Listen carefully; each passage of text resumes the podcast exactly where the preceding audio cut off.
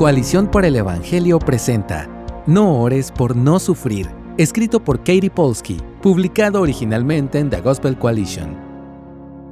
Cuando miro hacia atrás en mi crecimiento en la fe y comprensión del Evangelio, me doy cuenta de que he aprendido más sobre Jesús en temporadas de sufrimiento. Sin embargo, suelo orar para poder ser librada de alguna aflicción. Oro lo mismo por mis hijos casi todas las noches. Señor, guárdalos de cualquier daño.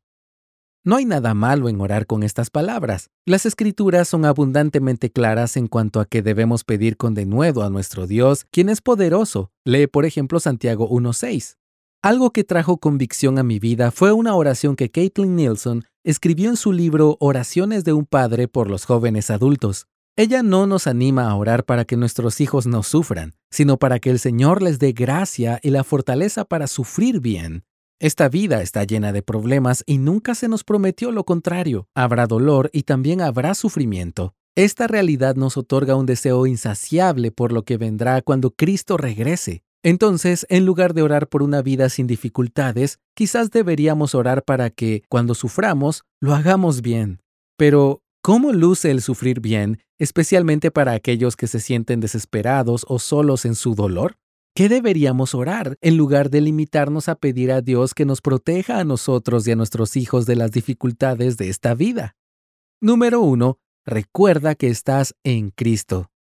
Oremos pidiendo sabiduría para recordar que estamos unidos y enlazados a Cristo en nuestro dolor. Debido a que estamos en Cristo, como indica 2 Corintios 5:17, tenemos el poder de Dios obrando en nosotros, según la enseñanza en Efesios 3:20.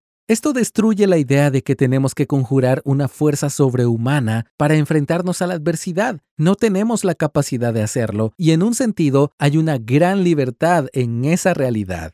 En Cristo ya se nos ha dado exactamente lo que necesitamos para recorrer cualquier travesía difícil, por muy desalentadora que parezca. Cuando sentimos con frecuencia que podríamos quebrarnos, Dios nos recuerda su fuerza divina obrando en nosotros y a través nuestro.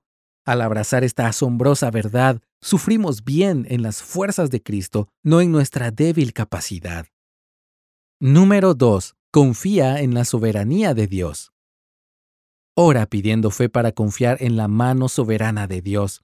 Sufrimos bien al soltar nuestro deseo de control y al creer que en la providencia de Dios Él ya ha resuelto los momentos más desconcertantes para nuestro bien y para su gloria. Lee Romanos 8:28. No siempre es fácil confiar cuando sentimos como si nos ahogamos, pero sufrir bien implica someterse a la mano soberana de Dios y aferrarse a aquel que nos llevará por el camino que ya ha trazado. Hay alivio en confiar en Jesús como nuestro protector, quien ama más allá del entendimiento y quien nunca se equivoca. Número 3. Resiste la tentación de la desesperanza. Ora pidiendo ser protegido de la desesperanza. Esta emoción es diferente de la tristeza. Es bueno y correcto lamentarse por los quebrantos del mundo, pero la desesperanza es ausencia de esperanza y no hay nada que le guste más a Satanás que ver a un creyente perder la esperanza en Dios en una época difícil. Sufrimos bien al orar contra el tentador, quien está desesperado porque dudemos de la bondad de Dios. Más bien, apóyate en las promesas de Jesús, la esperanza de la vida eterna prometida en Juan 3:16 para los que creen, y anticipa un mundo que un día será hecho nuevo, descrito en Apocalipsis 21:4. Número 4. Adora al Salvador. Ora pidiendo energía llena de gozo para derramarla en adoración incluso a través de tus lágrimas. En lugar de dirigir ira y resentimiento hacia Dios, ora para que tengas ojos para ver su santidad en tu dolor y un corazón que se incline hacia la adoración. Deshazte de cualquier amargura reprimida a los pies de la cruz, porque allí se nos recuerda el valor de Cristo. Por sus heridas somos sanados, como dice en 1 de Pedro 2.24.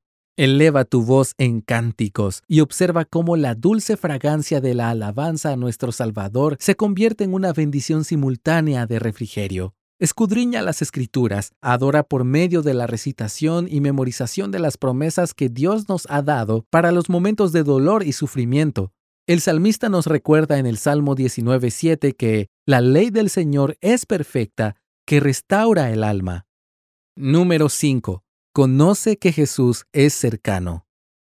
Ora para que el Señor te ayude a conocer su cercanía. En el valle experimentamos el cuidado precioso y tierno de nuestro Padre. Lee el Salmo 23. Jesús nos acerca a sí mismo en medio de la oscuridad. Mientras nos inclinamos hacia su perfecto abrazo, sufrimos bien.